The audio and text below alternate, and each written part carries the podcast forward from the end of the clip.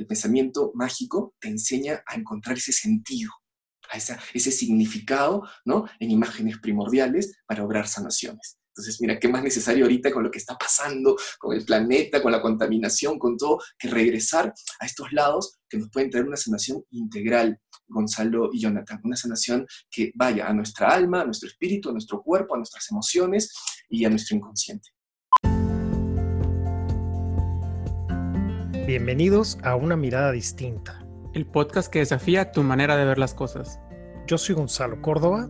Y yo soy Jonathan Valderas. Gracias por ser parte de nuestra audiencia. Y escucharnos como cada viernes. Les damos la bienvenida, gracias por escucharnos como cada viernes. El día de hoy, el tema que tenemos es el siguiente, prepárense, el lugar de la magia en la psicoterapia. Tenemos con nosotros dos invitados, tenemos a Laura Elena Galloso y a Miguel Ángel Cárdenas, ambos psicoterapeutas y creadores del método de constelaciones familiares mágicas. Bienvenidos Laura y Miguel Ángel. Hola Gonzalo. Qué gusto Gonzalo, qué gusto Jonathan. Hola Jonathan, qué, qué gusto estar aquí con ustedes. Bienvenidos y me gustaría que para empezar la audiencia sepa quién, quién es eh, Laura Galloso y Miguel Ángel Cárdenas. Si pudieran hacer una pequeña presentación para que sepan quién les va a hablar estos 30, 40 minutos. Claro, eh, bueno, eh, yo soy psicoterapeuta, mi especialidad está en constelaciones familiares. Hace siete años que empecé un poco dentro de este rubro.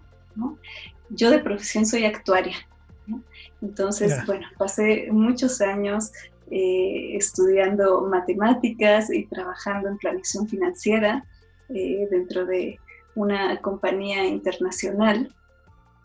Y hace aproximadamente 10 años hice cambio de profesión, en realidad porque mi pasión está, está en la terapia.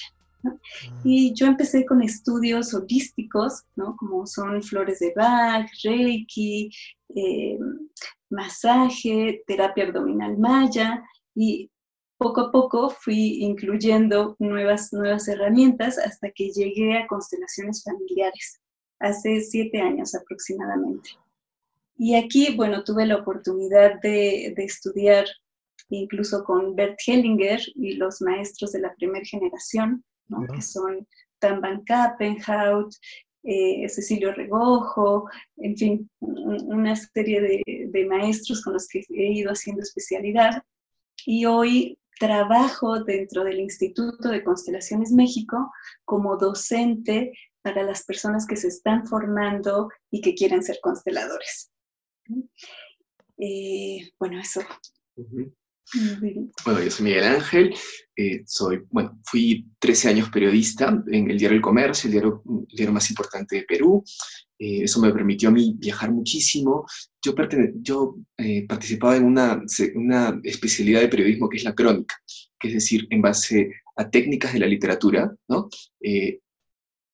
Viajar para conseguir historias a profundidad. Entonces, para mí eso es lo que me llenaba muchísimo, ¿no? También estudié literatura, una de las partes mías que yo más amaba, la belleza de las palabras para poder contar grandes historias. Pero eso me permitió viajar a Egipto, Sudáfrica, Israel, todo el sudeste asiático. Gran parte de mis investigaciones fueron mucho por, por Nepal y por el Ladakh, por los, el budismo tibetano, ¿no? Fue una parte muy, muy, muy, muy explorada mía, sobre todo porque me llenaba lados de antropología o arqueología que eran otros que yo también quería incorporar y después llegué a investigar mi propia tierra. Yo soy peruano. Los Andes, en Perú, hay una cultura ancestral que se llama los queros, que eran los antiguos sanadores incas, ¿ok? Los españoles no llegaron. Esa es la particularidad y la importancia que tienen en el mundo los queros. 300 años sin conquista, ¿no? O sea, vivían en, en, un valle que se llama Paucartambo, en montañas inexpugnables, a 4.500 metros de altura, una cosa muy fuerte, y, y habían conservado estos 300 años sin conquista. Luego la República llegó, hubo explotación, hacendados, terratenientes, la cosa fuerte que vivimos todos los que padecimos la conquista. Pero esos 300 años sin conquista, en esta cultura maravillosa, permitió que ellos guardaran estrategias de sanación, estrategias eh, simbólicas, una cosa maravillosa y, que, y sanaciones de verdad, lo, puedo decir así, como que de pronto se parecían a, lo que yo podía ver en Harry Potter o en El Señor de los Anillos. Y como decía, ¿cómo puedo estar, cómo puedo salir de aquí y no decirle a la gente que estoy loco? ¿No? O sea, cómo esto podía suceder, cómo te podían mover ciertos tipos de energía, cómo podía haber una comunicación con un mundo que sigue vivo, como son las montañas o las lagunas. Entonces, a la hora de salir, dije, ¿cómo expreso esto? ¿no? Eh, ya había un lado mío que quería ir a la sanación, ¿no? incorporarlo más a la psicología. Y bueno, eh, entré en el lenguaje junguiano, la psicología junguiana, que es una psicología del inconsciente, ¿no? Este, la psicología arquetipal, que, que, aborda los arquetipos, ¿no? Esta parte de que nosotros pensamos de que ya los mitos se fueron, son parte, estamos en la historia verídica, racional, lineal, pero estos mitos, estos personajes siguen viviendo en el inconsciente. El dios Pan sigue viviendo en el inconsciente. El, el, centauro sigue viviendo en el inconsciente. Los instintos, la parte salvaje, siguen viviendo en el inconsciente. Entonces, esa es la parte que nosotros llamamos mágica, ¿no? Que la racionalidad occidental negó, dijo, no pertenecen aquí, pero seguía viviendo aquí, en los sueños, en el mundo onírico, en el mundo de nuestra fantasía, de nuestra imaginación, ¿no? Eh, y entonces ahí hubo el encuentro con, con Laura, que es ahora mi esposa, ella pertenece al campo sistémico, como nos contó, el de las constelaciones, y en ese em, yo sentí que el campo sistémico tenía lo que tenían las culturas ancestrales, es decir, que no era una terapia cara a cara o más pasiva como la del psicoanálisis, sino era activa, ¿no? Como cuando los chamanes llegan, la comunidad en el Amazonas se siente y todo el mundo cuenta sus sueños. Yo tengo un fragmentito, un partecita del rompecabezas de mis sueños y junto el sueño de toda la comunidad conforma la línea de tiempo a la que va a ir la comunidad. Entonces, el campo sistémico lo tenía y esa cosa era apasionante y maravillosa. Y ahí ocurrió ese encuentro con Lau. Qué bello. Qué bello, qué bonito. Gracias por contarnos no solamente de a qué se dedican, sino también de este encuentro tan, tan potente, ¿no? Creo que así, así lo vemos. ¿Y cómo, empezamos entonces juntos, ah, junto con nuestra audiencia, a entender a qué se refieren ustedes con respecto a ese lugar de la magia en la psicoterapia? Me siento de pronto como si hubiéramos acabado de, de bajarnos de la civilización y siento que estamos entrando en una selva hermosa donde vamos a recorrer un camino juntos. Eso es lo que acabo de sentir. Me sentí como que íbamos a entrar entre quizás un volcán y un lago y nos íbamos a meter un lugar medio frío, pero que también nos va a producir sensaciones interesantes. No sé si les pasó, pero eso me pasó a mí. Y me encantaría escuchar por dónde caminamos, Laura, Miguel Ángel, Jonathan, hacia dónde nos vamos en este recorrido. Sí, fíjate, yo creo que primero tendríamos que empezar por entender la historia de la psicoterapia. Y si nosotros nos remontamos un poquito a nuestro origen, ¿no? la, la primera eh, terapia de la humanidad fue la magia. Mm. O sea, todos acudíamos al chamán, ¿no? El chamán era el que conocía y, y administraba la medicina para todo, para el cuerpo, para el alma, para la energía, para la psiquis, el chamán era el que concentraba el conocimiento del pueblo. Y conforme nos fuimos o fuimos evolucionando, nos fuimos especializando. Y eso fue muy bueno, porque nos permitió entrar a profundidad a cada una de estas técnicas. De tal forma que eh, se creó la medicina, se creó la psicología, se crearon las terapias alternativas que veían como todo el tema energético, se creó eh, la corriente de lo espiritual, Y cada una fue creciendo en su ámbito y se fue desarrollando de tal forma en que cada vez nos volvíamos más especialistas, Después de la medicina surgieron las especialidades, Lo mismo pasó en la psicología.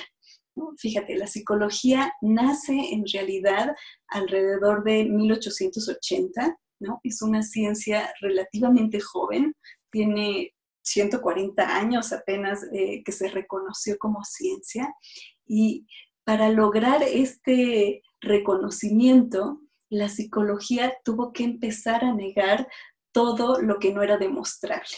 ¿no? Es decir, querían el reconocimiento como ciencia y tuvieron que sacar todo lo que no se podía demostrar, que ahora podríamos llamarle magia. ¿no? Lo que no es demostrable es lo mágico, es lo fantasioso, es, la superstición. Y la psicología fue creciendo en este camino. Eh, se empezó igual a crear especialidades dentro de la psicología, ¿no? como es el psicoanálisis, la terapia junguiana, eh, vinieron los eh, conductistas, conductistas conductuales, los sistémicos, los, los, humanistas, es decir, se empezaron a crear especialidades dentro de la psicología y dentro de lo sistémico podemos encontrar las constelaciones familiares, que es una terapia eh, justamente sistémica, transgeneracional, que lo que busca es eh, darle un lugar a lo que no ha sido visto dentro del sistema familiar. Mm. Y eh, quiero decir, nos fuimos especializando en cada una de estas áreas y siempre con, conflicto hacia los demás, ¿no? O sea, el psicoanálisis dice, no, la terapia junguiana no sirve, los sistémicos dicen, no, el psicoanálisis te tardas 100 mil años, eh, esto es lo, bueno, es decir, no, no crecieron siendo eh, amigas entre sí, sino siendo competencia, ¿no? Y, cuando se crea esta especialidad de constelaciones familiares, tenía, esto fue eh, más o menos en 1980, pues es muy, muy reciente, tiene, tiene 30 años con nosotros. Cuando se crea, muchos de los eh, contrincantes, por así decirlo, de las otras ramas de, la psicología, atacaron a constelaciones porque decían que se basaba mucho en, partes mágicas. Porque, fíjate, la, terapia de constelaciones lo que hace es, eh, es, una terapia grupal, ¿no? Es decir, tiene que haber un grupo de gente donde de pronto tú vas a elegir representantes para ti, representantes para tu familia, se va a abrir un campo de información y de pronto vas a encontrar que cuando tú le dices, tú representas a papá y papá cojeaba, ¿no? La persona, incluso sin saberlo, va a empezar a actuar cojeando. Lo mismo que tenía papá, Como que es esta lectura de campo de conciencia que en aquel momento, hace 30 años, no tenía explicación. Entonces, tildaron a constelaciones como de mágico, chamánico, eh, una serie de cosas que en realidad hoy en día tienen una explicación muy clara en, las neuronas de espejo o en los campos mórficos que ha ido descubriendo la neurociencia ah. y la física cuántica. Entonces, lo que llamaron magia en aquel momento, solo la ciencia no había alcanzado a darle explicación. Ah. Y y entonces Constelaciones Familiares ha luchado muchísimo, igual que la psicología en su momento, para ser reconocida como un método eh, científico en el cual no, no, involucra ningún tipo de magia. Y esta ha sido la lucha de constelaciones. Yo cuando llego y me doy cuenta que la gente no, no la podemos dividir así, ¿no? O sea, la gente, la gente es un todo, la gente no le puedes decir, a ver, esta es la parte racional de lo que me estás contando y esto es lo que te voy a terapiar. Lo demás, no sé, escóndelo, guárdalo, me cae gordo, no lo quiero ver, ¿no? Porque la gente viene con esto, la gente viene con un tema que puede ser muy racional y con cosas que te van a decir, pero yo en el fondo sabía que eh, esto no era así, o tuve un sueño que me avisaba que tal cosa iba a pasar. O sea, la gente viene en un todo, en, una integración de cosas que hoy llamamos racionales y irracionales. Entonces, em, yo que vengo de un lado muy científico porque estuve estudiando números, pues no le tengo miedo a la palabra magia. ¿no? No, me asusta decir voy a hacer lo que hoy llaman magia y que en 100 años la ciencia le va a dar una explicación. Oye, Laura, pero eso ya en sí es un salto voy a decir hasta cuántico para mucha gente, ¿no? El poder venir de la actuaría, de los números, de, ¿no? de la racionalización, de cómo deben de ser las cosas, de la objetividad, ¿no? Y hasta la voz nos cambia, a abrirse, ¿no? Abrir el espectro para decir, no, sí, aquí hay algo mágico, eso... Eh, estoy seguro que mucha gente que nos está escuchando dice, wow, ¿cómo, cómo se hace ese salto? ¿Cómo se hace esa, ese movimiento? ¿Nos podrías regalar alguna idea?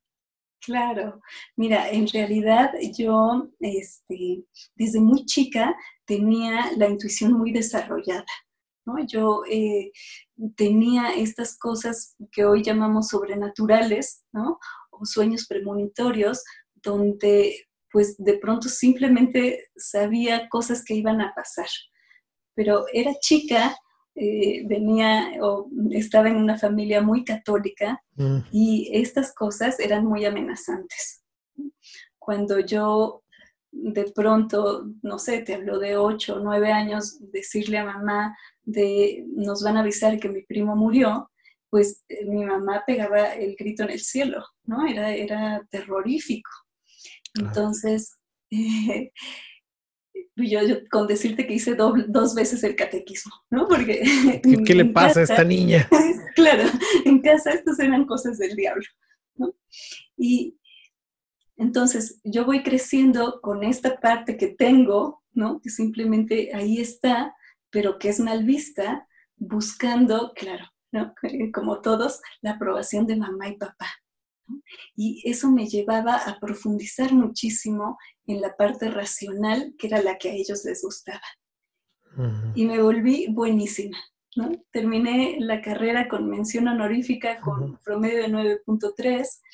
Eh, antes de los 30 años ya era gerente de planeación financiera en PepsiCo. Es decir, eh, lo hice muy bien y, lo disfruté mucho. Es decir, eh, es una parte que me encanta, ¿no? Buscar eh, el por qué, poder dar cifras, anticiparme. Además, fíjate, justo era planeación financiera. Ya en sí llevaba un poquito de mirar hacia el futuro.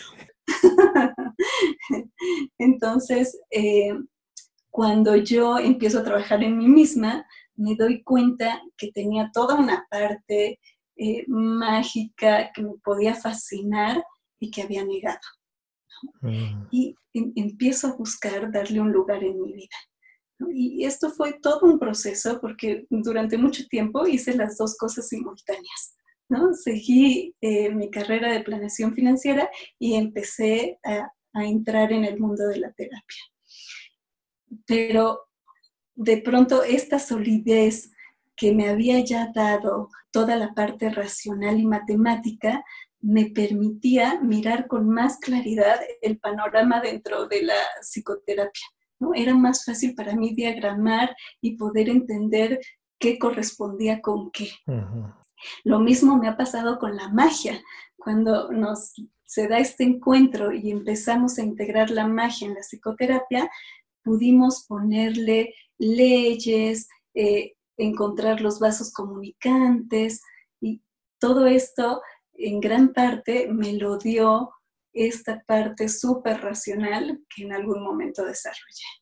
Y yo tengo una duda que me surge ahorita acerca de, ¿tú sigues dando terapia, psicoterapia o solamente te, te dedicas a las constelaciones? ¿Cómo está? ¿O es una combinación de ambas? Sí, hago la combinación de ambas. Yo, eh, aparte de constelaciones, he hecho o sigo haciendo muchos estudios en trauma y, bueno, voy combinando todas las técnicas que conozco cuando llega una persona. A veces la persona llega con la intención de constelar, pero su tema tiene que ver con otra cosa. ¿no? Tiene que ver con trauma o tiene que ver con algo energético y me permito fluir, me permito ir hacia lo que necesita. Excelente. ¿Y tú lo ofreces así o eh, la persona que llega contigo ya sabe que eres eh, psicoterapeuta y consteladora y que tú vas a decidir en base a lo que ella traiga o ella usted dice, ¿no? ¿Cómo, cómo es el proceso de decidir, que constelamos o le damos terapia? Sí, fíjate, qué interesante tu pregunta, porque es, real. La, la gente cuando llega conmigo generalmente me dice, alguien me recomendó me dijo que lo que tú haces es buenísimo, pero no tengo idea qué es. Vengo a que me digas qué vamos a hacer, ¿no? Y, vienen con esta apertura total de que yo de pronto les pueda decir, pues empecemos con esto o empecemos con esta otra técnica pues la verdad es que ha pasado así. A veces sí, me buscan en específico porque quieren constelar y yo eh, siempre voy hacia la necesidad que me están presentando.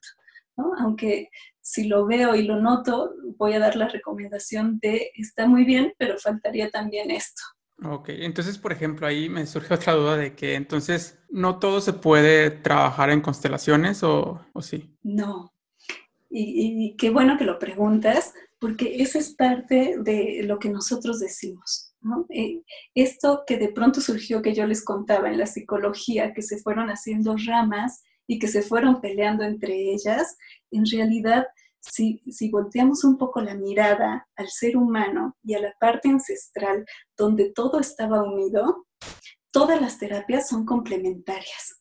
Entonces, no, no todos los temas lo puede abordar constelaciones, ni todos los temas te los va a poder abordar corporal, ni todos los temas, te ¿sí me explico? O sea, hay temas que son distintos y que necesitan la integración, ¿no? La integración de las terapias para poder dar una respuesta al ser humano. Me encanta, es que es fascinante. Estoy aquí, este, al filo de mi asiento, ¿no? Yo, em, algo que me ocurre, eh, Laura, Miguel Ángel, recuerdo la primera vez que fui a su consultorio. Y les voy a contar. Y yo recuerdo llegar, que además fue una llegada muy, este, muy energéticamente muy potente para mí, porque las oficinas de Laura y Miguel Ángel, para que nos los que nos están escuchando de cualquier lugar del mundo están, si mal no recuerdo, en la Ciudad de México, en una zona entre la Roma y Condesa, ¿no? Por ahí en esta zona. Y, recuerdo llegar y encontrarme primero con el mercado de Medellín, que es un mercado hermoso. Si ustedes no, no, han ido a ese mercado, por favor vayan, porque se van a encontrar con cosas muy interesantes, muy folclóricas, comida, es como de museo, ¿no? Ese, ese lugar. Bueno, entonces primero llegué, me vi ahí y dije, wow, qué mágico ya de entrada. Y después recuerdo que subí al consultorio de ustedes, a sus oficinas, y al entrar, recuerdo este mandala que tengo, le tomé foto, por cierto, con, sin permiso, pero le tomé foto porque me inspiró algo muy grande. Yo sentí magia cuando vi este mandala me, dio la sensación de expansión, de posibilidad, pero al mismo tiempo de, una sutileza de paz muy grande. Y sé que yo tengo un trabajo personal importante y puedo conectarme con esta sensibilidad, pero no todo mundo está en ese lugar. Entonces, ¿cómo hacen ustedes para alguien que no es Gonzalo Córdoba, no? ¿Cómo llegan, Miguel Ángel, cómo se acercan a la gente, un poco dándole seguimiento a la reflexión de Jonathan, qué le cuentan a la gente, cómo los conocen, ¿no? Ábranos esa ventana, por favor. Lo que tú has contado, Gonzalo, es muy, muy importante, porque mira, fue una imagen que te despertó un estado de conciencia, una emoción y una revelación, ¿no? Mira, hay, hay, un gran denostado en Occidente, que es la imaginación. No, gran parte de nuestro lenguaje es, ah, lo imaginaste, es decir, es engaño, es mentira, es una fantasía es abstrusa, es una fantasía perdida, es parte de, tu subjetividad loca, qué sé yo. Pero para los ancestros, la imaginación, o sea, hay dos tipos de imaginación, una imaginación primordial y una imaginación que es más estética. Pero la imaginación primordial es la capacidad que tiene tu inconsciente de generarte metáforas, de revelarte. La imaginación no es mentira, la mentira es racional, ¿no? este, la imaginación son imágenes primordiales del inconsciente y están desde el inicio, ¿ves? Como vino el racionalismo y el cartesianismo, dividieron. Imaginación pasó a ser mal y la racionalidad lineal lo mejor. Pero nosotros construimos desde el lenguaje mismo con imaginación. ¿O qué decimos cuando decimos el tiempo vuela? ¿No? O incluso, ¿ves? La flora intestinal es una metáfora, ¿no? Este, lluvia de ideas, tengo lagunas mentales, ¿no? Este, la ciudad está desértica, ¿Acaso es un desierto? ¿No? ¿O acaso el tiempo tiene alas? Nuestra, forma, nuestra propia conformación de sentido y de significado pasa por imágenes, por imaginación. Entonces, lo primero es eso que te pasó a ti con esa imagen. Las imágenes nos despiertan potenciales creativos, potenciales de sentido y de significado. Parte de la magia que reivindicamos es la imaginación, primero. Es, no, sacarle un ratito de ese lado de mentira. No, la imaginación, metáforas profundas y verdaderas de tu inconsciente. ¿ok? Vía el símbolo, el lenguaje simbólico. ¿ok? Mira, el, símbolo no tiene la parte racional, que es una parte de eficacia y, eh, y unidireccional, ¿no? Precisión. Eso es lo que ganó Occidente con la precisión. El símbolo no es preciso, pero tiene riqueza tiene una riqueza de significados, es polisémico, te habla de cuerpo, mente y espíritu. ¿Ves? Eso que decía Lau, no divide. El, símbolo, ¿ves? Bolo son dos rubros, una palabra eh, latina, sin es la raíz de síntesis. Es un puente, es lo que une lo separado, ¿no? Y es lo que reivindicamos en magia. En magia hay algo que se llama función puente. Los andinos llaman chaca runa. Chaca es puente, runa persona. Es decir, que yo sea un puente. Ese es, ese es un mago, un puente, ¿ves? Entre corazón y razón masculino, femenino, paz, conflicto, día, noche, entre las polaridades. ¿no? El mago quiere ser un puente, estos magos andinos, esta tradición, puente. Y es, un mensaje que en Occidente hemos perdido porque queremos que una polaridad le gane a otra polaridad, ¿no? Que la derecha le gane a la izquierda, que la izquierda haga la revolución, ¿no? Que eh, masculino, ¿no? Femenino peleándose, ¿no? Eh, patriarcado, matriarcado, vivimos peleándose. La parte eh, de, que reivindicamos de magia es eso que la imaginación primero, como las metáforas profundas del inconsciente, que hay imágenes primordiales a las que yo puedo acceder, que han accedido mis ancestros y que me campos de sanación maravilloso. Eh, mira, lo cíclico, el tiempo circular, mágico. ¿ves? Mira, nosotros, estamos en el tiempo lineal, incluso en la religión, ¿ves? Hubo un pecado original, sigues aquí, luego va a haber la salvación, lineal, ¿no? El pensamiento racional es un pensamiento lineal también, ¿no? Pero para los antiguos es un pensamiento circular. Esto que me pasó ya sucedió antes. ¿no? Eso que dicen ahora en constelación de las lealtades ya ocurrió antes. Yo vivo en un ciclo, son ciclos. Parte del símbolo mágico es lo que une al ser humano con los ciclos de la naturaleza. ¿Y qué nos ha pasado ahorita con el coronavirus y todo? Que hemos estado fuera de los ciclos de la naturaleza, ¿no? Algo que ha pasado. La magia es un encuentro simbólico en que el hombre se reencuentra con los ciclos de la naturaleza, con la sanación de la naturaleza, con los árboles, con, con la limpieza, con la purificación que da la naturaleza. ¿Ves? Mira, la propia tierra expresa la sanación. Mira, uno siempre, como estamos en pensamiento bueno y malo en Occidente, bueno, malo, es Dios piensa al diablo, que Dios le gane al diablo, que la luz vence a la oscuridad, ¿no? que lo limpio vence a lo sucio. Pero en cultura ancestral no es bueno y malo, hay pesado o ligero. Entonces, mira, la energía que yo llamo malo es energía pesada. ¿Qué se hace con la energía pesada? Es abono y estiércol, ¿no? ¿Ves? Que tiene que ir. ¿Qué hace el abono y el estiércol? Es fertilidad. Entonces, se entrega a la madre tierra. Con la madre tierra, con eso que yo llamo malo, ¿ves? ¿qué hacía el chamán andino? Se lo entregaba a la tierra y la tierra lo distribuía y creaba bosques maravillosos, selvas increíbles, ¿ves? la conservación del ecosistema. Entonces, ¿ves qué hacía el chamán? Tenía procedimientos para entregarle esa energía pesada o densa que nosotros llamamos en Occidente por la religión o por la racionalidad mala, y eso era, ¿ves? Porque un jardín hermoso es el, que huele más bonito, con los colores más preciosos. ¿Con qué se hace? Con estiércol, con abono, con el detritus, con lo que sacamos. Si no hay buen detritus, ¿no? Si no hay buen abono, si no hay buena caca, no emerge lo bello, no emerge lo precioso, no emerge los colores más hermosos. Mira, mira esa integración en esta figura, en esta imagen. ¿ves? Entonces, el pensamiento mágico rompe la pelea entre bien y mal porque es pesado o ligero, y es relativo. Para mí, carroña es mm, feo, malo, pero para un buitre es energía refinada, él la va a transformar. Entonces, mira que hay un pensamiento ecológico es maravilloso en la cultura ancestral. Rompe bueno y malo, integración de polaridades. Tiempo cíclico, imaginación primordial, lado femenino, ¿no? Es que también es un, denostamos, el tiempo patriarcal es lineal, solar, y perdimos el calendario lunar, que es un calendario cíclico. ¿Ves? ¿Qué sabe la luna? Soltar y llenarse. A veces yo me he llenado de cosas, ¿ves? Estoy aquí, no puedo de tensiones, me duele todo el cuerpo, estoy acá, no lo he sabido soltar como lo sabe la luna, ¿no? Y después la luna sabe entrar en plenitud, sabe llenarse, sabe fluir entre vacío y plenitud, ¿no? ¿Ves? Nosotros estamos solares, la voluntad, el propósito, vamos con todo. Claro. el fuego, día, noche. Sí. Exacto. Cuando es tiempo de cosechar no se siembra, ¿no? O sea, la voluntad tiene reglas y ciclos, ¿no? El pensamiento mágico sabe cuándo se cosecha y cuándo se siembra, ¿no? Y luego el lado salja. Mira, esa es una palabra que me encanta que tienen los antiguos. Se llama salja, que significa salvaje, libre y no domesticado. Es que nosotros todos tenemos un lado que no se va a domesticar nunca, ¿Qué hacemos con ese helado? Luego emerge, ¿ves? Las generaciones, los beatniks, los rebeldes, los punks, los hippies, ¿ves? Ese lado nuestro salja que dice, yo no puedo, no obedezco a reglas, hay un lado mío que es muy libre, muy no domesticado. ¿Qué hago con eso? ¿No?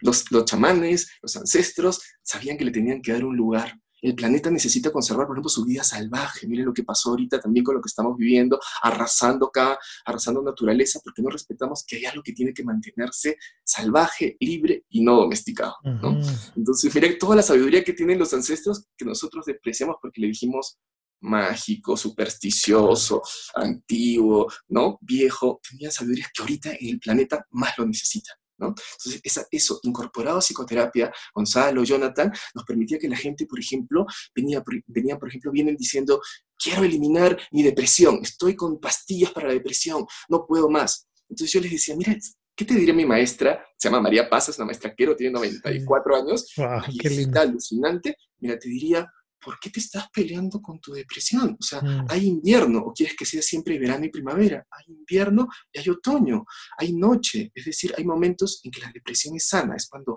el animal se va a su cueva, suelta lo exterior, va a lo interior, llora, el cielo llora y tú lo despejas, ¿no? Y luego, naturalmente, si le das un lugar a tu natural depresión y a tu tristeza, cíclicamente viene primavera y verano. Entonces, cuando llegan diciendo, tengo problema de ira, no puedo más, ¿no? Estoy yendo a tratamiento de ira, no quiero ser iracundo. El cielo truena y tú no quieres tronar, ¿no? O sea, el cielo está repleto de truenos y la ira es necesaria, te protege por momentos, te, te ayuda a generar límites. No te pelees con ella, dale un lugar. Ok, si está fuera de su ciclo, evidentemente sí, pero después de la tormenta viene la calma, dice. Entonces no hay una auténtica calma y paz si no le das un lugar a la tormenta. Mira la sabiduría de la naturaleza, imágenes de la naturaleza. Claro, algo me pasa aquí, eh, Miguel Ángel, que hasta te estoy interrumpiendo. Este, le quiero dar voz a algo. Algo que creo que encuentro que está corriendo de manera transversal en esta conversación y quiero ponerla en el frente para que, para que se escuche claro. Que nosotros, los latinoamericanos, necesitamos hacer espacio para honrar a nuestra sangre para honrar, a nuestra parte indígena, a nuestra parte más esencial. Tengo la sensación de que hemos creado, hasta antes del coronavirus, habíamos creado un mundo tan plástico, tan de vinil, tan separado.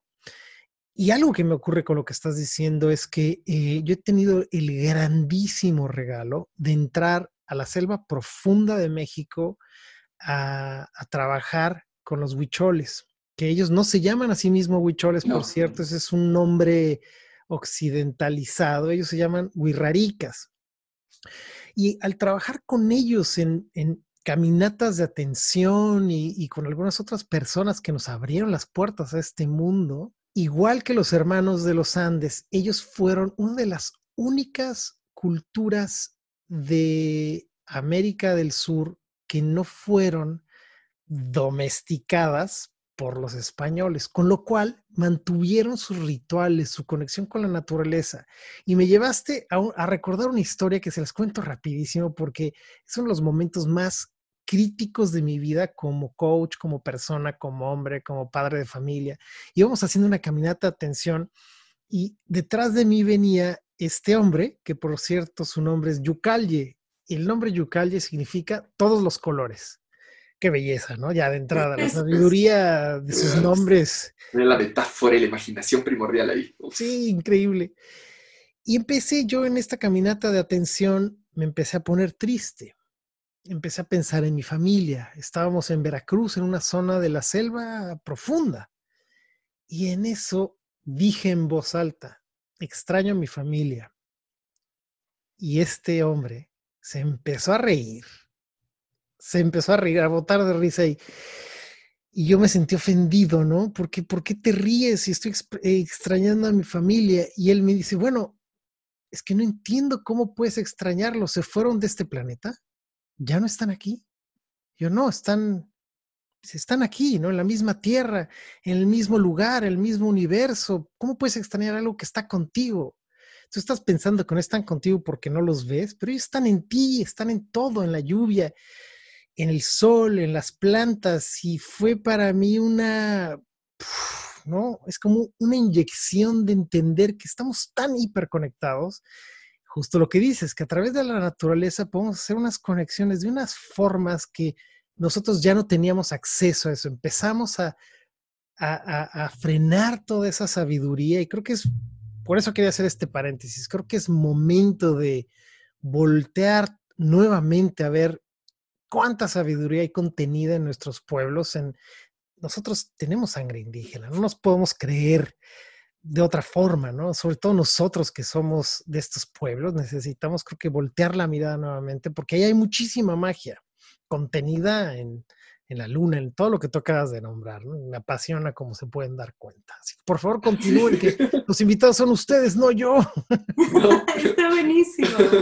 Nos encanta, nos encanta eh, escuchar eso, porque es, es real, o sea, hay partes nuestras que conectan fíjate, con esta sabiduría primordial, ¿no? Es algo que está dentro de nosotros, es algo que es instintivo, es algo eh, que, vive ahí y que de pronto solo necesitamos este, este recuerdo, esta reconexión, ¿no? Volver a conectar con esta parte nuestra que es instintiva, que es eh, intuitiva, que es mágica, ¿no? que, ya en sí conoce los ciclos, que sabe eh, cuándo es momento, cuándo no, cuándo hay que ir, cuándo hay que retirarse, pero que si nos centramos o nos quedamos solo en la parte lineal y lógica de la vida, nos perdemos de esta sabiduría que todos, no hay ser humano que no lo tenga.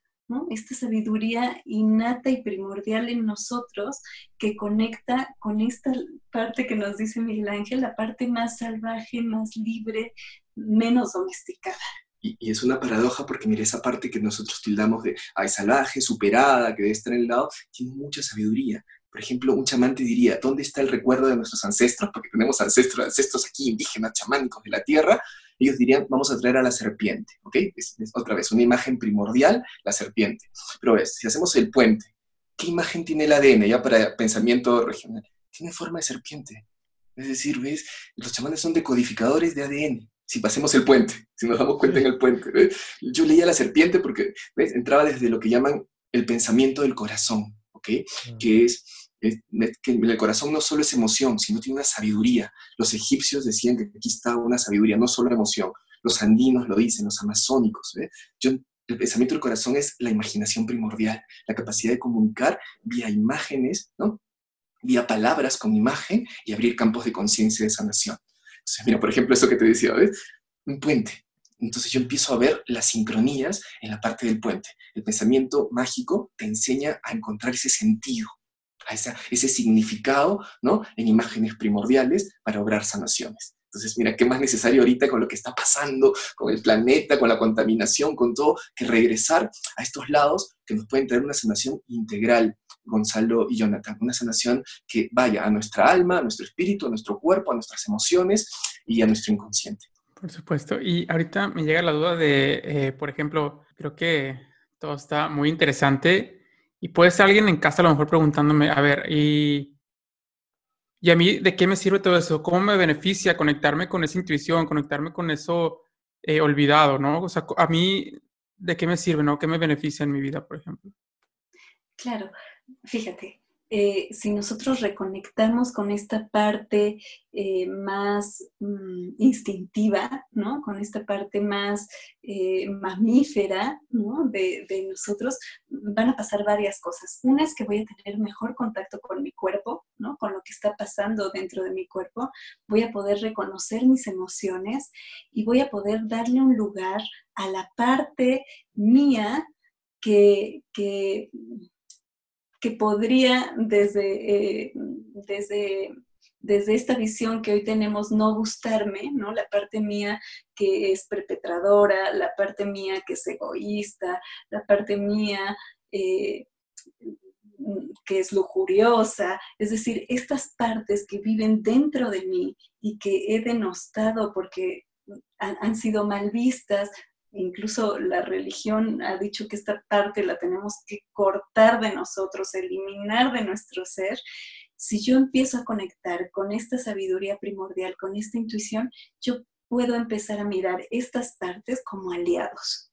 Y yo puedo darles un lugar en mí y decir, ok, este, esta parte egoísta que surgió en mí vino en respuesta a todo este panorama que yo estaba viviendo y hoy tengo otras herramientas, hoy puedo hacerlo distinto, pero está muy bien que se quede conmigo por si algo vuelve a pasar, pueda volver a surgir.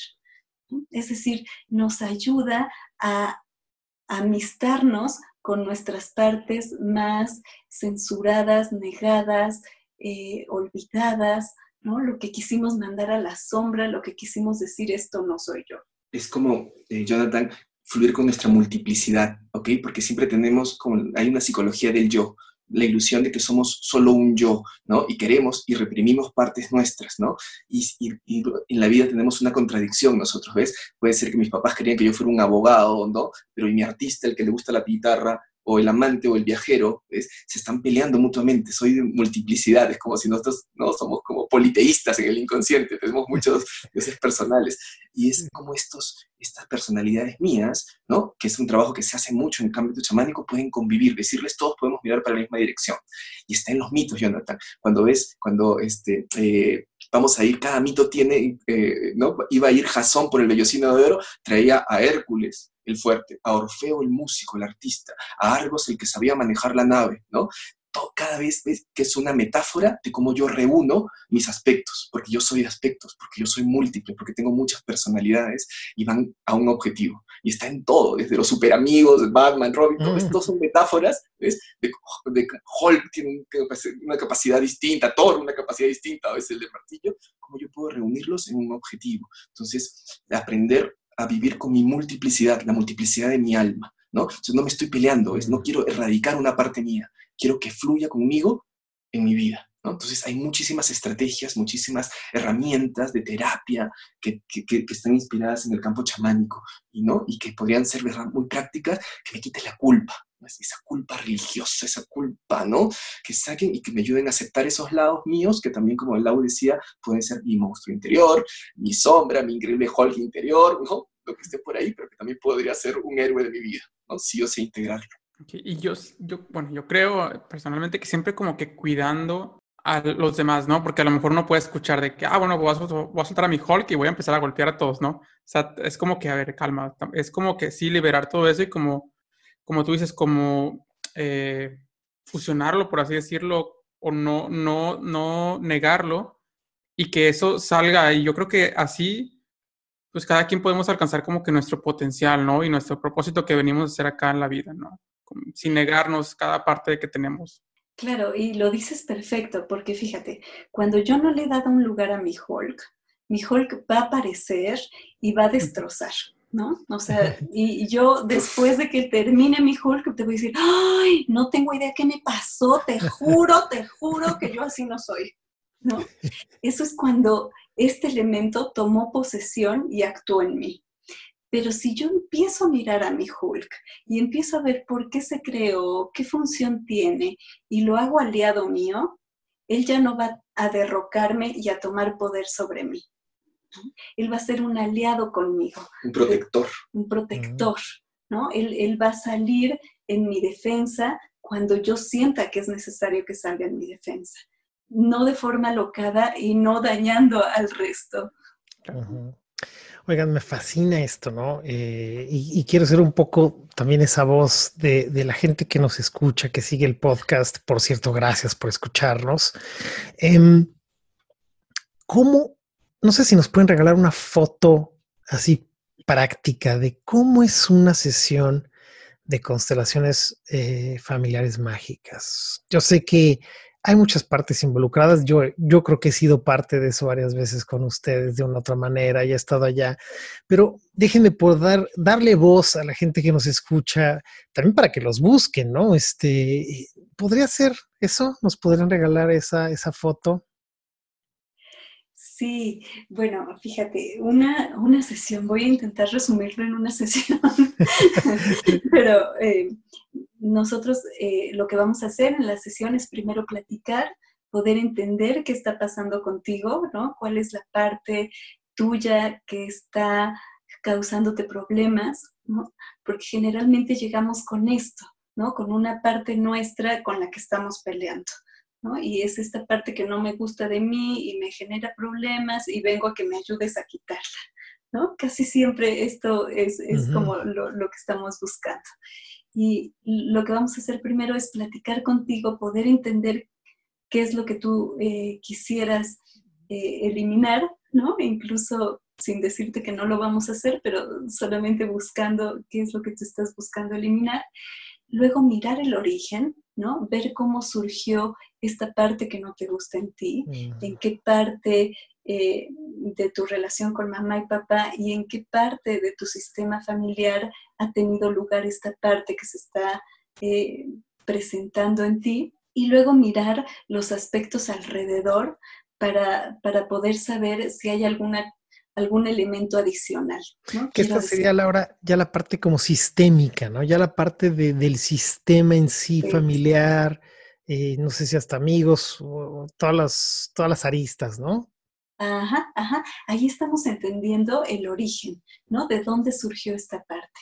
Y luego vamos a empezarte a hacer preguntas específicas, un poco más relacionadas con temas de magia, para entender si hay algún otro eh, eh, elemento jugando dentro de este aspecto.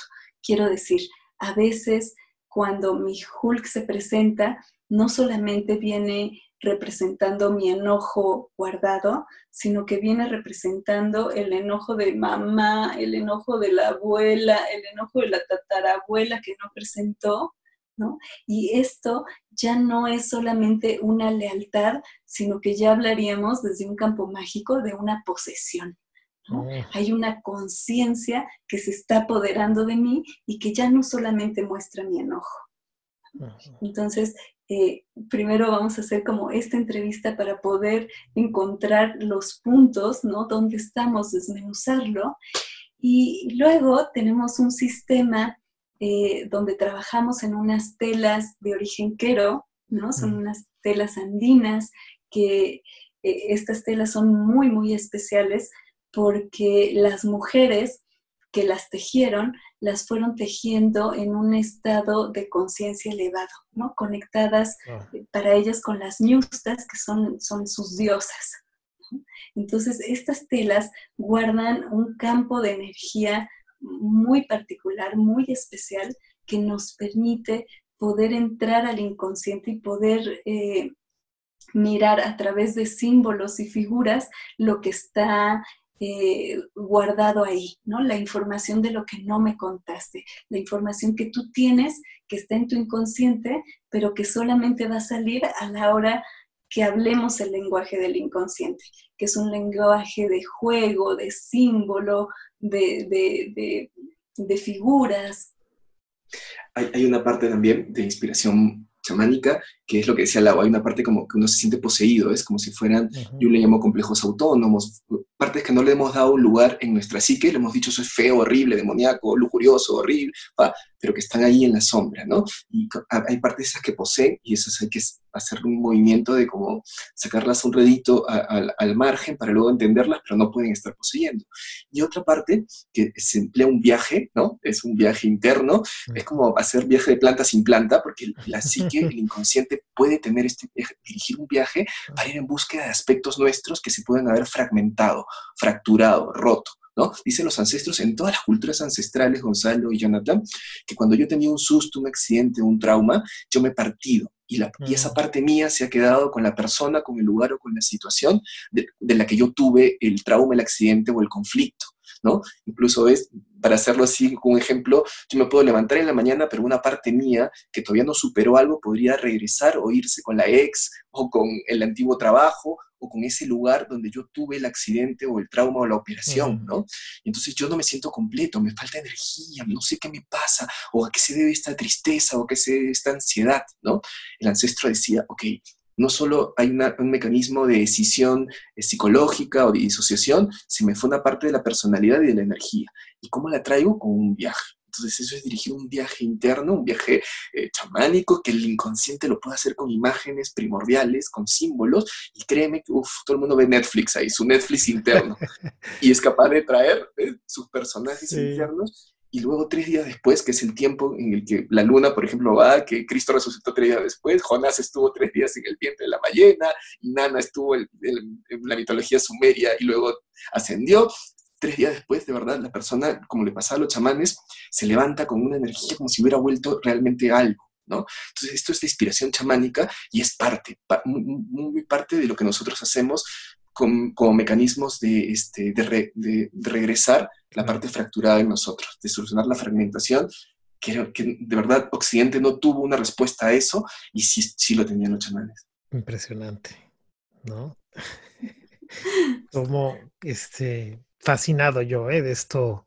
Yo como fan de ustedes, ¿no? Este, y, amigos, eh, realmente recomiendo que busquen a Miguel Ángel y a Laura, hay algo muy potente en lo que les dicen. Yo sé que cuando les hice la pregunta de cómo es una sesión, los, los arrinconé, disculpen. es complejo porque es algo que hay que vivirlo, eso lo entiendo perfectamente, pero creo que era importante para efectos de, esta, de este episodio, para que la gente pueda empezar en la imaginación, ¿no? Volviendo a eso. Ah, ok, o sea, es sapo sin sapo. un poco por ahí. ¿Con qué continuamos, Jonathan? Sí, yo quisiera saber, antes de cerrar, me gustaría si pudieran regalarnos, no sé si es posible, como claves prácticas o cosas como muy cotidianas que la gente pueda empezar a hacer para, por ejemplo, amistarse con esas otras partes de él que, que no acepta, o por ejemplo, también este viaje chamánico a mí, o sea, me impresionó tanto que yo dije, quiero, quiero que eh, nos digas cómo poder hacerlo, ¿no? En casa.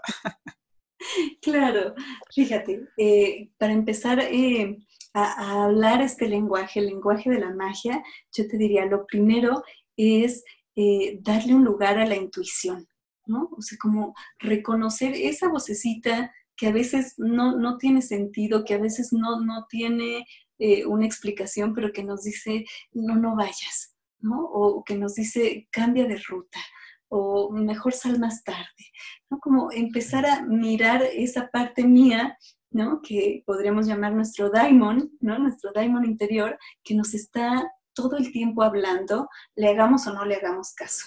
Pero que en la medida en que yo empiezo una relación con ella, se va a ir fortaleciendo y cada vez sus mensajes van a ser más claros, más concretos.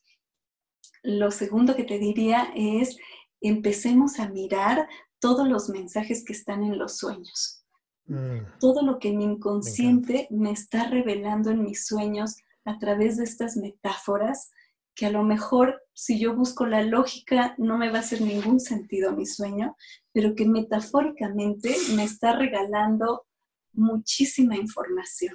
Un, psicoterapeuta junguiano decía, los sueños, cuando yo no los puedo interpretar, es como si yo tuviera miles, cientos de emails que no he abierto son muy importantes, ¿sabes? ¿no? Tengo información que no llegó. Entonces, mire, ¿qué recomendamos ahí? Un cuaderno de sueños, ¿ok? Es decir, que yo me levante, pero tengo que tenerlo al costadito y pueda anotar mis sueños para que yo pueda hacer mi propio diccionario de sueños, para que yo conozca mis propios arquetipos. ¿Por qué? Porque no funciona un diccionario general. Si a mí un perro me mordió a los cinco años y si un perro fue tu mejor amigo, cuando soñemos con perro va a tener un significado distinto, un sentido distinto. Entonces, yo tengo que empezar a generar mi propio diccionario. Y la maravilla que te ocurre con eso créeme, Jonathan, es, o sea, tú puedes hasta ver ciclos tuyos, saber cuándo cerrar una etapa y cuándo no, vía tus sueños. Como el sueño te, te, te, empieza a comunicar una sabiduría de ti mismo. Si ya transformaste esa parte, si te queda un pendiente o no un pendiente, si tienes que abrir un proyecto y toca la etapa creativa, si no te toca guardarte y decir, no, ahorita no puedo apostar, no puedo arriesgar, ¿no? Ahorita, ¿no?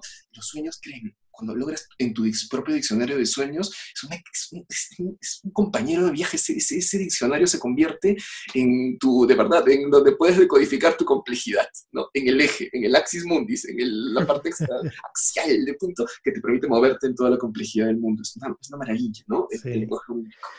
Oiga, les comparto que yo tengo muchos años haciendo ese, ese diario de sueños lo arranqué hace bastante tiempo y les quiero compartir una cosa que he encontrado a lo largo. He encontrado varias, así como tú lo acabas de decir, Miguel Ángel, pero una cosa que es lo que, de las cosas que más me sorprenden es que en todos mis sueños, en todos, todos, todos, así sea su siesta o sea durante la noche, hay agua. Siempre hay agua. Siempre, siempre. Hay un vaso por ahí de agua, o hay un, hay un río, hay mar, hay una piscina, hay alguien tomando agua, está lloviendo, hay nieve, o sea, siempre, siempre, siempre. Ese es tema para otro episodio, pero explorarlo. Así que sí, sí. Esto de los sueños, creo que qué bueno. Entonces, decías primero la intuición, me fascina. Segundo, poner atención al, al mundo de los sueños. ¿Hay algo más? Laura? Mira, eh, en, la parte de, intuición que decía Lau, es muy interesante, ¿no? Empezar a ver qué voces tengo conmigo. Miren, la, filosofía, esta filosofía nuestra que surge acá, surge en Grecia y, surge de Sócrates. Mira, ¿qué pasaba con Sócrates? Sócrates tenía un daimon. Todo el mundo cuenta en Sócrates que él de pronto se quedaba detenido y la gente no sabía qué pasaba. Platón lo vio. ¿Qué pasaba? Y él solo recibió un mensaje se está comunicando su daimon, ¿no? Y casi tenía un imperativo categórico, le decía, por ahí no, ¿no? estoy hablando con mi daimon, ¿no? Luego, ven, mira, cuando viene el judeocristianismo y la parte más restrictiva, le dijeron demonio. Cuando dieron el daimon, en demonio. ¿no? Entonces me cindieron de mis voces, yo desconfío de mis voces. Entonces, un proceso de ver cuáles son las voces que me hablan, ¿no? Para ver cuáles son las voces heredadas, pero cuáles son mis daimones, que es una cosa maravillosa, ver cuáles son las partes mías que están comunicadas. Un daimon es un intermediario entre el mundo divino y el mundo humano. ¿no? Es la parte que me habla. Entonces, en esa parte de la intuición es empezar a ver cuáles son mis voces, quizás también un cuadernito, ¿no? Empezar a ver qué momento me habló, qué momento sentí, ¿no? Mm. Y casi siempre, ¿no? Y la mezcla entre los dos, porque después voy a llegar en mis personajes daimónicos en el sueño, ¿no? y están en uno. Luego, mecanismos de catarsis son muy necesarios. El ancestro decía, ¿ves? Cuando yo llegaba con el ancestro, el ancestro decía, ok, ya me contaste tu problema, pero antes de que tú quieras entender lo que te pasa, tienes que sacar lo que no puedes entender. Tú te quedabas de ahí. La emoción. O sea, la emoción no se entiende, solo yo no entiendo el rugido de un león, no entiendo la tormenta, es, ¿no? Pero la tengo que sacar. ¿No? Es, tengo que hacer lo que hace la luna o la tierra cuando absorbe, ¿no? Entonces, catarsis, mecanismos en que yo pueda saber que la emoción se saca como emoción. El griego veía, iba, veía la obra de teatro y lloraba como los dioses, ¿ves? ¡Ah! Gritaba, sacaba, vociferaba y salía limpiecito, purificado de la tierra, ¿ves? Me puede servir un deporte, arte, algún vehículo. Yo saque la emoción, eso, que saque la emoción por la emoción, porque luego de una vía de catarsis, tras la tormenta viene la calma. Entonces, otra cosa es, yo necesito encontrar lo que a mí me compete como catarsis, a los más artísticos es karaoke y cantar todas las canciones, ¿no? Sentimentales, no importa, ¿no? Todo lo que está ahí, sacarlo, es un mecanismo de catarsis maravilloso, ¿no? No, no, no, no, no, hay vincularlo, ¿no? Y luego, si pueden un poquito, es empezar el lenguaje simbólico, que es el lenguaje del inconsciente. Empezar a conocer un poquito que no es el lenguaje racional, sino es el lenguaje del inconsciente. Entonces, de verdad, está en mitos. Si de verdad les, leer mitos, leyendas, incluso ves, nos, estamos de repente de mitos en los cómics, ¿no? Que es, la mitología moderna, ¿no? Si lo podemos leer como metáforas y empezamos a aprender las metáforas de todo lo que tiene The Avengers, lo que tiene Harry Potter, yo entro a conocer el otro lenguaje el lenguaje del símbolo, el lenguaje del inconsciente, no el racional este, cartesiano de causa-efecto, sino el lenguaje sincrónico, es donde está la coincidencia significativa, mm. donde están las correspondencias, ¿no? donde está la belleza de los mensajes. ¿no? Entonces, ¿ves? entrarle a conocer el lenguaje simbólico, que sería interesante ¿ves? cuando yo empiezo a leer los mitos, empiezo a ver estas películas que no son, yo racionalmente puedo decir, ay, qué tontos, están creyendo en elfos, están creyendo en esto. Son metáforas de la psique, son otro lenguaje que nos ayuda a conocernos en ese otro gran desconocido que es el inconsciente, ¿no? que, nos va a permitir equilibrarnos. Puente. Puente. Buenísimo. A practicar, ¿no? Yo creo que esto es importantísimo. Siempre, siempre le digo a mis clientes, con la gente que trabajo, nosotros somos el resultado de nuestras prácticas, ¿no? Y creo que eso es, es importantísimo verlo. Pues yo creo que estamos llegando al final de esta, de esta plática que está riquísima, que no dudo para nada que haya parte 2, porque pues nuestros invitados siempre están invitados a, a, conversar y a continuar y a regresar, así que sepan eso. Algo que no quiero que se nos olvide es eh, compartirle a la gente dónde los pueden encontrar, por favor, dónde si quieren buscarlos, si tienen eh, ganas de tomar algún taller. Yo sé que ustedes ofrecen varias cosas, pero les dejo a ustedes, compártanos, por favor. Sí, fíjate, creo que la parte más fácil para contactarnos es a través de nuestras páginas de Facebook. Tenemos dos páginas de Facebook, una que se llama Constelaciones Familiares Mágicas, tal cual, y la otra se llama Escuela Ñaupatri, que es una escuela eh, donde estamos enseñando eh, técnicas de sanación andinas. Entonces, eh, estas dos páginas es donde nos pueden encontrar y van a, van a poder mirar, eh, siempre tenemos cursos, eh, siempre con esta, con esta tónica de magia y, y, psicoterapia, ¿no? y bueno, esas dos, Escuela Ñaupatri y Constelaciones Familiares Mágicas. Claro, nosotros vamos a incluir eso también en la información debajo de donde, nos están viendo o a lo mejor escuchándonos. Esa información va a estar también disponible para ustedes, así que ahí pueden buscar, por favor, a Miguel Ángel y a Laura, por supuesto. ¿Cómo nos despedimos, Jonathan? ¿Cómo cerramos? ¿Cómo? Con broche de oro, obviamente. ¿Y cómo le hacemos? ¿Qué se te ocurre? Pregunta lo que a mí no se hubiera ocurrido en la vida, por favor. No, no sé si no se te hubiera ocurrido, pero yo tengo una duda acerca de si las sesiones de constelaciones familiares las pueden dar online o solamente son presenciales. Buenísima. Sí, ahora con, con lo que está ocurriendo, estamos dando sesiones online. Eh, apenas empezamos en este tiempo a, probarlo porque, bueno, nos gusta mucho más el contacto eh, uno a uno y poder, eh, poder estar ahí, poder ser el contenedor, poder vivir las emociones mm, de cerca contigo, pero estamos trabajando online. Es, eh, nos ha resultado un trabajo muy rico también, que permite muchísimo profundizar en lo que estás viviendo y, acompañarte pues desde esta plataforma. Hay diagnósticos más como del inconsciente, usamos las telitas que Lau nos mencionó, pero unos símbolos especiales que se llaman chumpis, que tienen una simbología entre animal y cósmica, pero que nos pueden dar mensajes, este, eh, abrirnos a, ese lado simbólico de entenderme a mí mismo desde los personajes del inconsciente. Entonces hacemos ahí como todo un diagnóstico y luego ahí hay unos movimientos reivindicando la parte lúdica, ves que tiene la parte ritual, que, que, es lo que tienen los chamanes, y moviendo ahí y primero encontrando sentido y luego con movimientos energéticos, que hasta ahí podemos hacerlo online y que es toda una experiencia, ¿no? Y que se las recomiendo no es porque lo digamos nosotros, pero es una parte bien profunda. Sí. Pues excelente. Ya lo tienen. Ahí está la, puerta, está abierta para que los busquen. Em, ¿Dónde nos pueden encontrar, Jonathan? A nosotros.